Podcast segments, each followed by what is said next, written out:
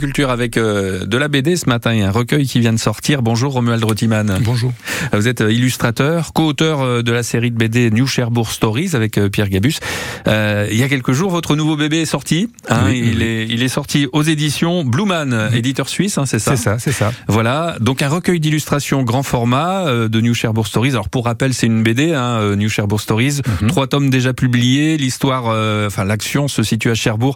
On est là dans un passé imaginaire. On est dans années, dans les années 30-40 à peu près. Oui, enfin, on ça, imagine. c'est-. Hein. C'est une version imaginaire de la ville un peu idéalisée euh, qui se passe euh, entre deux guerres, on va dire. Voilà, avec un côté euh, New York aussi d'avant-guerre. Oui, oui, hein, complètement. c'est- ça aussi. C'est vraiment fantasmé. C'est comme si la ville de Cherbourg avait été plus influencée par ce qui venait des paquebots que Ouais. ce qui venait de Paris, vous voyez. Voilà, c'est ça, c'est bah, c'est un monde à part en Mhm, fait que vous avez ça. créé là.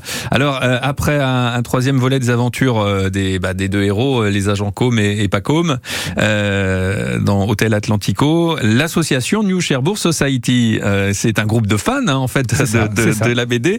C'est l'association qui publie ce, ce recueil. C'était Oui. quoi l'idée au départ alors pour faire ce recueil d'illustrations Bah, L'idée, c'était de, de, de redonner euh, aux personnes intéressées, enfin aux fans de la série et aux gens qui découvraient, qui, qui découvraient, qui voulaient en savoir un peu plus, euh, ce qui s'était passé entre 2019 et 2020 quand il y avait eu Mhm. l'exposition au musée Thomas Henry. Mais oui. Je Mhm. faisais des, des visites guidées en fait où euh, bah, je, je, je rentrais à l'intérieur des images et puis j'essayais de replacer euh, mes illustrations entre le Cherbourg d'hier et le Cherbourg d'aujourd'hui. Mhm. Et donc on a essayé de restituer ça sous forme de bouquin, c'est-à-dire que les illustrations sont accompagnées de- de- d'un texte euh, euh, de Lucie Paysan où elle, met en, elle met en forme bah, ce que j'ai pu raconter sur les images. Et puis il y a Mhm. des photos qui accompagnent ça, des documents anciens, des photos actuelles. Comme ça, ça permet de voir où, où se situent le- les illustrations avec ce côté rétrofuturiste. Ouais, c'est explicatif. Et puis le, le grand format, le choix du grand format. Pourquoi alors? Bah, pour euh, essayer de donner au maximum euh, les images, enfin le, le détail des images, parce qu'elles sont Ouais. assez fournies en général. Bah ouais, parce que le, le grand format, bon, c'est un peu le, le format qu'on peut trouver en sérigraphie aussi. euh,